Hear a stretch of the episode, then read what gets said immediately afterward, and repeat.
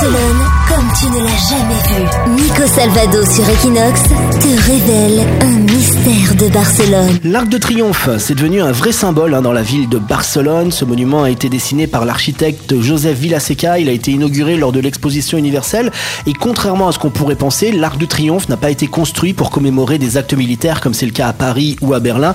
En fait, l'Arc de Triomphe barcelonais représente un hommage de l'art à la ville. Alors ce monument qu'on a l'habitude de voir tout en briquette devant le parc de la Ciutadella possède une face cachée que peu connaissent. L'intérieur n'est pas accessible et il y a énormément de secrets à l'intérieur de l'Arc de Triomphe. On peut y découvrir des mécanismes aujourd'hui inutilisés ou encore l'existence de salles et d'escaliers qui sont totalement inconnus. Si on arrive à pénétrer à l'intérieur, on monte par un escalier étroit qui conduit à une terrasse qui est interdite au public.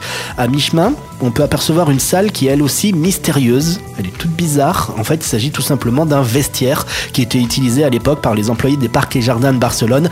À l'époque où la promenade Louise Compagne, c'était une zone aménagée en espace vert. il y a un deuxième escalier aussi si on arrive à rentrer à l'intérieur de l'Arc de Triomphe qui est hyper déconseillé si vous avez peur du vide ou du vertige parce qu'en fait, l'architecte s'est trompé et l'escalier est mal construit. Quand ils ont inauguré l'Arc de Triomphe, qu'ils ont enlevé les échafaudages, l'architecte a complètement paniqué en disant mais les gens ils vont se tuer avec cet escalier. Et finalement, apparemment, ça se passe très bien et l'escalier un petit peu bizarre est encore aujourd'hui à l'intérieur de l'Arc de Triomphe. Comme toi, comme toi, ils vivent tous à Barcelone. Comme toi, ils écoutent tous Equinox.